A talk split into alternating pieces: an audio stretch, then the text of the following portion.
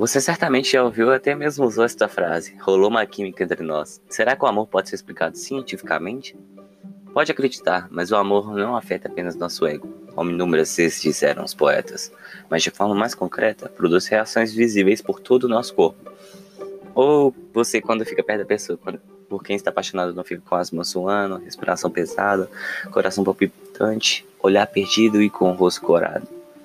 Afinal, no amor rola uma química ou não? Na verdade, o amor é química. Todos os sintomas relatados acima têm uma explicação científica. São causados por um fluxo de substâncias químicas fabricadas no corpo da pessoa apaixonada.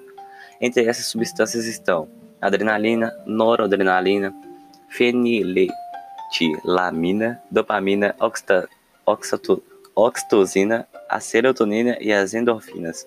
Viu como são necessários vários hormônios para sentir aquela sensação maravilhosa quando se está amando?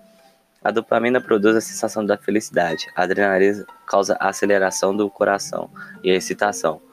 A noradrenalina é o hormônio responsável pelo desejo sexual entre o casal. Nesse estágio é o que se diz que existe uma verdadeira química, pois os corpos se misturam como elementos em uma reação química. Mas acontece que essa sensação pode não durar muito tempo. Então, depois de alguns meses ou anos, os casais têm a impressão que o amor esfriou. Com o passar do tempo, o organismo se acostuma e adquire resistência a esses hormônios e passa a necessitar de doses cada vez maiores de substâncias químicas para provocar as mesmas sensações do início.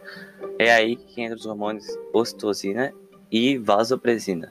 São eles responsáveis pela atração que evolui para uma relação calma, duradoura e segura. Por isso que muitos poetas estão certos ao descreverem que o amor pode ser eterno. É tudo uma questão de química.